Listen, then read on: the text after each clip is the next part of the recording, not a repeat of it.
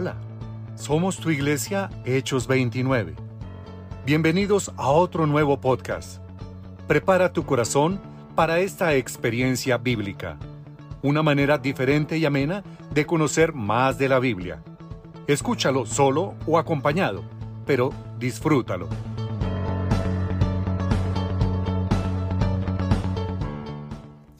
Hola para todos. Bienvenidos estudio bíblico sobre Josué capítulos 14 al 19. Mi nombre es María Fernanda Rodríguez y estoy muy feliz de estar acá con ustedes hablando sobre estos capítulos. Bueno, comencemos ubicándonos nuevamente en el contexto del libro de Josué. Este libro es ante todo la historia del liderazgo de Josué para con Israel bajo la dirección divina. Josué inicia tres operaciones militares estratégicas, usando brillantes tácticas de dividir y conquistar y asegurando la victoria sobre los ejércitos enemigos en Canaán, lo que demuestra a Israel que Dios los está ayudando. Pero también podría generar en algunos ciertas dudas que vale la pena aclarar, porque es probable que algunos se sientan incómodos con algunas de estas historias, con la violencia que ellas contienen. Y bueno, cuando somos seguidores de Jesús, no podemos evitar preguntarnos, bueno, Jesús no nos dijo que amáramos a nuestros enemigos. Entonces aquí, ¿por qué Dios está declarando una guerra? Para resolver estas dudas, creo que lo primero es preguntarnos por qué los cananeos, por qué los está atacando tan fuertemente. Y bueno, las razones nos las da la palabra de Dios un poco antes en el contexto. Y es porque los cananeos eran una cultura que se ha vuelto moralmente corrupta eh, en extremo, especialmente con respecto al sexo. Si miramos Levítico capítulo 18, eh, podemos ver también que practicaban ampliamente el sacrificio de los niños y eso lo encontramos en, Deuteronomio capítulo 12. Dios no quería que estas prácticas influenciaran a Israel, así que los cananeos debían ser destruidos, lo cual genera una segunda pregunta. ¿Realmente Dios ordenó la destrucción de todos los cananeos? Algo así como un genocidio. A primera vista, esta es la impresión que nos da por las frases utilizadas en la historia, como los destruyeron por completo o no dejaron sobrevivientes ni nada que pudiera respirar en esa tierra. Pero si uno realmente revisa a fondo las escrituras y, mira más de cerca, se puede dar cuenta que estas frases son claramente una hipérbole y no son literales. Recordemos que una hipérbole es una figura literaria que consiste en exagerar un hecho o una circunstancia para dar énfasis en lo que se quiere decir. Así que regresando un poco a la historia, vemos que Dios les dice en Deuteronomio a Israel que expulsen a los cananeos y luego que los destruyan totalmente. Estas instrucciones están seguidas de mandamientos sobre no casarse con ellos, no hacer negocios con ellos. Entonces, pues, ¿cómo te puedes casar con alguien a quien has destruido? Así que entendamos un poco el punto. Esta misma idea aplica para la historia de Josué. Si miramos de cerca, nos dice en el capítulo 10 eh, que Israel no dejó ningún sobreviviente en la ciudad de Hebrón. Pero luego en el capítulo 15 vemos que estas ciudades todavía están pobladas de cananeos. Así que lo que podemos ver es que la narrativa de Josué cuadra muy bien con otros registros antiguos de batallas al utilizar un lenguaje hiperbólico y no literal, como parte de un estilo narrativo. De, la manera, de esta manera la, la palabra genocidio no encaja como lo veríamos aquí, especialmente a la luz de que los cananeos que sí aceptaron al Dios de Israel como Raab o los Gabaonitas fueron aceptados por el Señor. Dios está siempre abierto a aquellos que se vuelven a Él. Y no podemos olvidar que este momento marca un momento importante en la historia de Israel. Em, y pues finalmente, Israel estaba llamado a buscar la paz con las demás naciones, como lo vemos en Deuteronomio capítulo 20. Así que el propósito de estas historias es aumentar la fe y nunca decir al lector que vaya a ejercer violencia en nombre de Dios. Por lo contrario, esto nos puede mostrar a un Dios llevando justicia sobre la maldad humana y cómo libró al pueblo de Israel de ser aniquilado por los cananeos. Ahora volviendo a nuestro punto, después de todas estas batallas, tiene lugar la división de la tierra prometida entre las tribus de Israel y el consiguiente establecimiento en la nueva tierra. Y es en esta sección en las que nos basaremos durante el desarrollo de este estudio bíblico. Estos capítulos nos hablan sobre cómo fueron repartidos los territorios de la tierra prometida. Comúnmente pensamos y hablamos de las 12 tribus de Israel, pero en realidad en este caso eran 13. específicamente para la repartición de las tierras, porque aunque había 12 hijos de Jacob, que es el mismo Israel, los descendientes de uno de sus hijos, es decir, de José, se dividieron en dos tribus, Manasés y Efraín, que eran los hijos de José. Y Jacob en su lecho de muerte los bendijo como a hijos. Esto explica por qué puede haber dos tribus y media en el lado este del río Jordán, que son la tribu de Rubén, la de Gad y media tribu de Manasés, y nueve tribus y media en el lado oeste del río Jordán, que serían la tribu de Judá, Efraín, media tribu de Manasés, Benjamín, Simeón, Zabulón, Isaacar, Aser, Neftalí y Dan, y una tribu sin provincia como heredad, que es la tribu de Leví. Y es un buen momento para decir que esta tribu era la tribu de sacerdotes sobre el pueblo de Israel y que el Señor les prometió que serían sustentados por todo el pueblo y vivirían del servicio que hacían para Dios.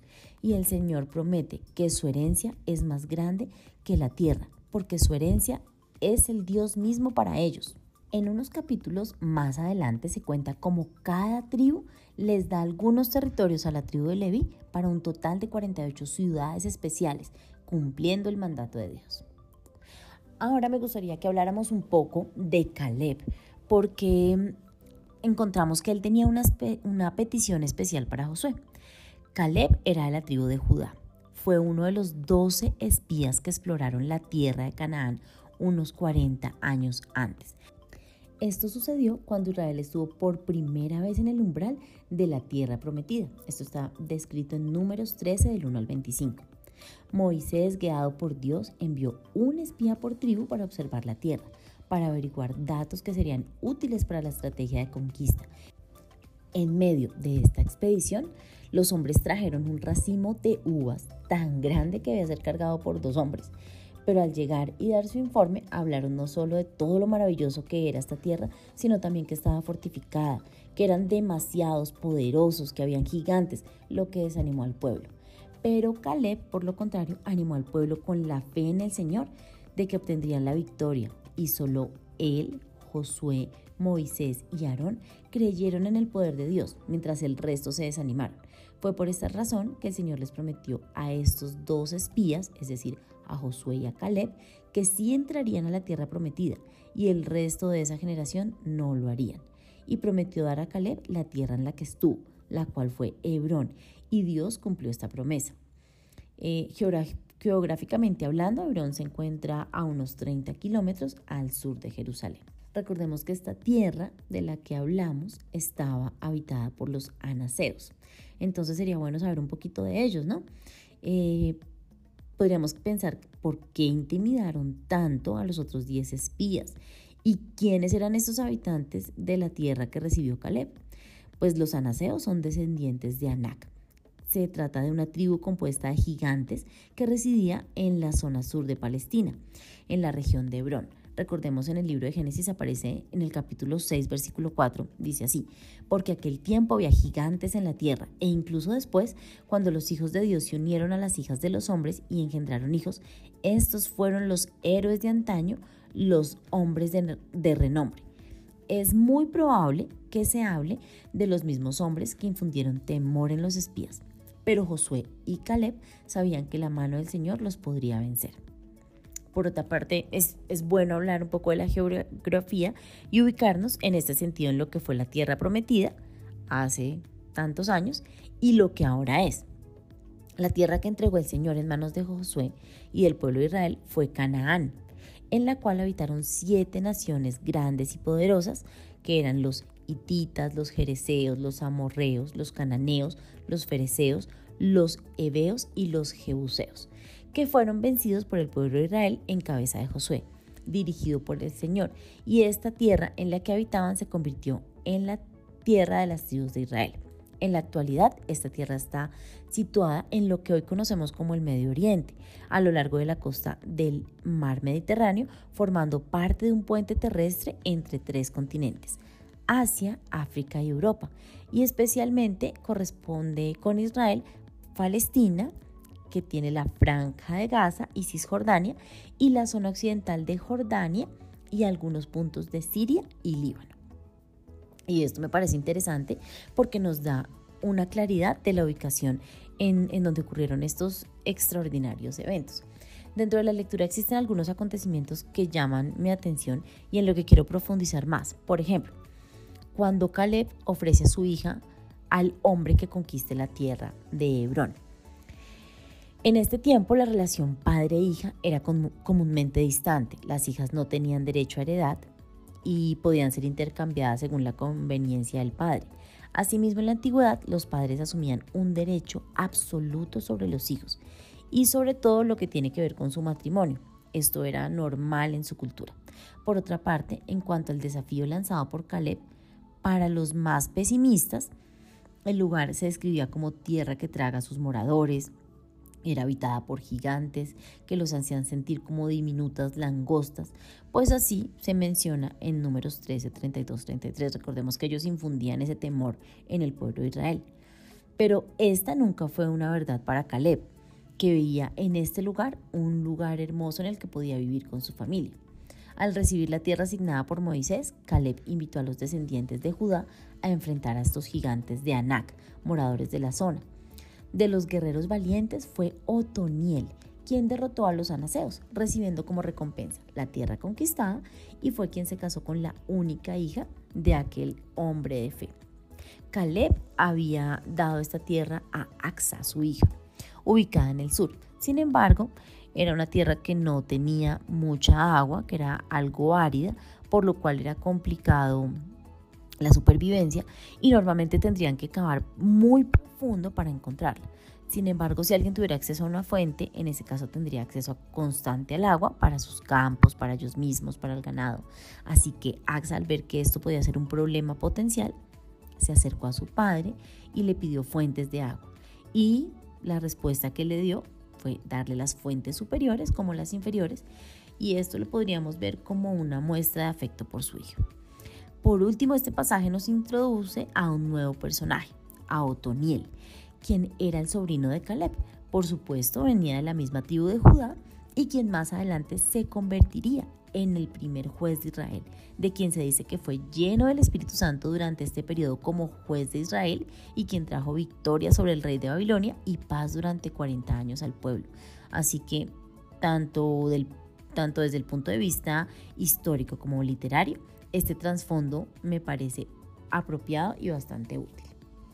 Definitivamente la palabra se conecta perfectamente entre sí, haciéndola verídica. Y bueno, continuando con nuestros capítulos, existe otra porción que llama mucho mi atención y es cuando las hijas de Zelofeat reclaman su heredad.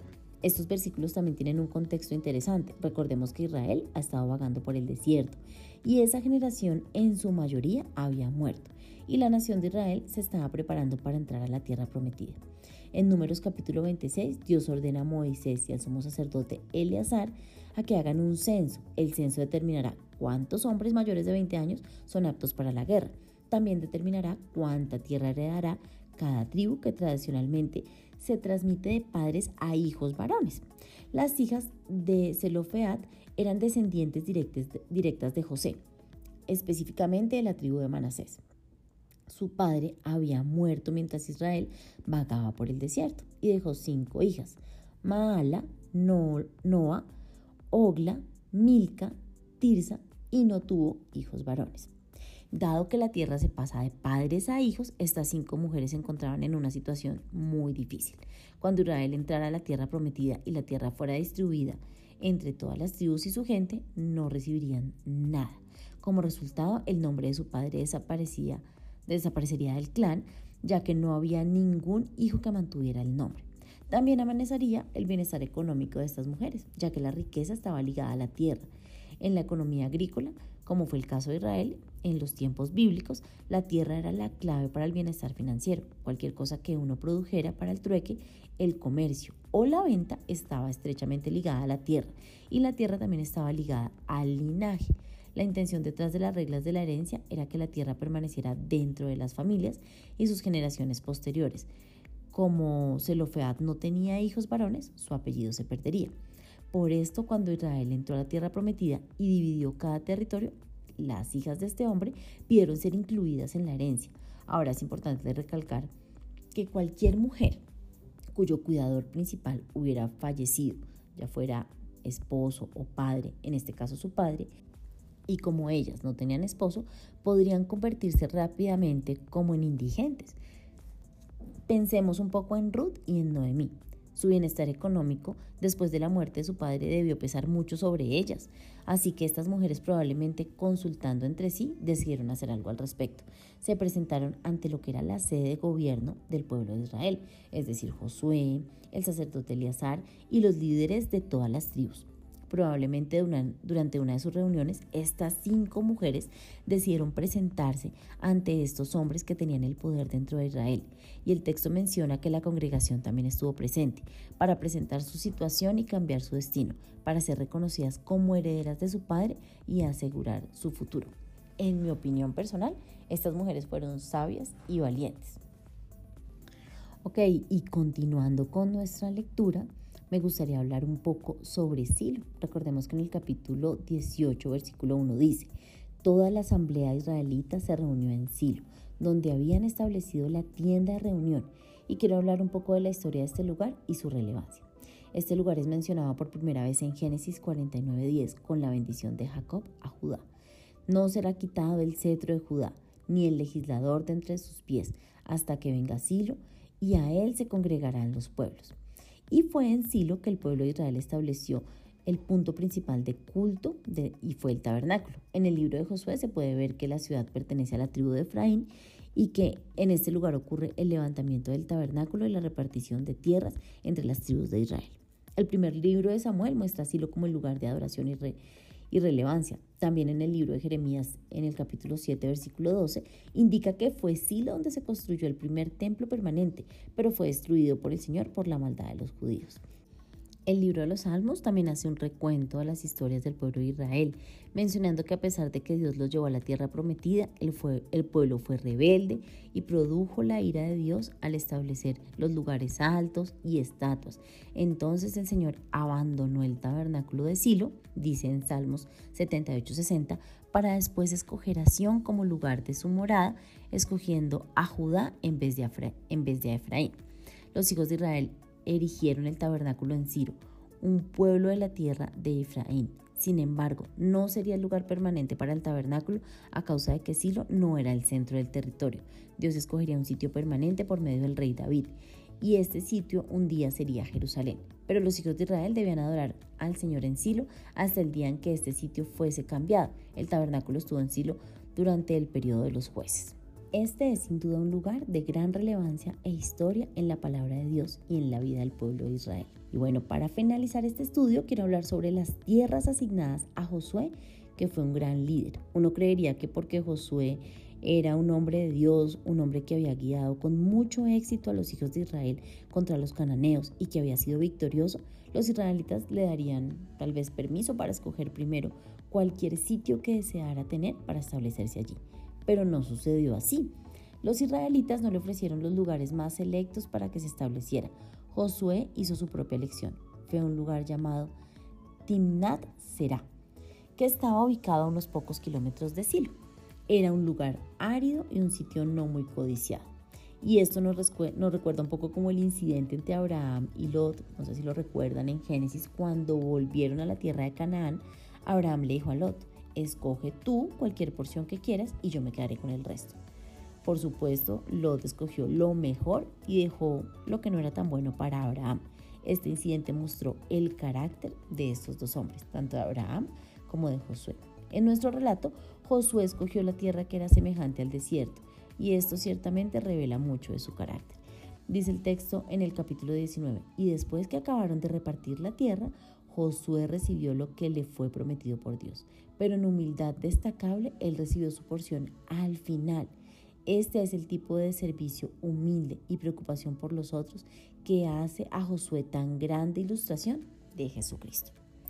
Bueno, queridos oyentes, con esto hemos finalizado este estudio bíblico. Les damos las gracias por escucharnos. Esperen una próxima entrega y esperamos que haya sido de bendición para todos ustedes.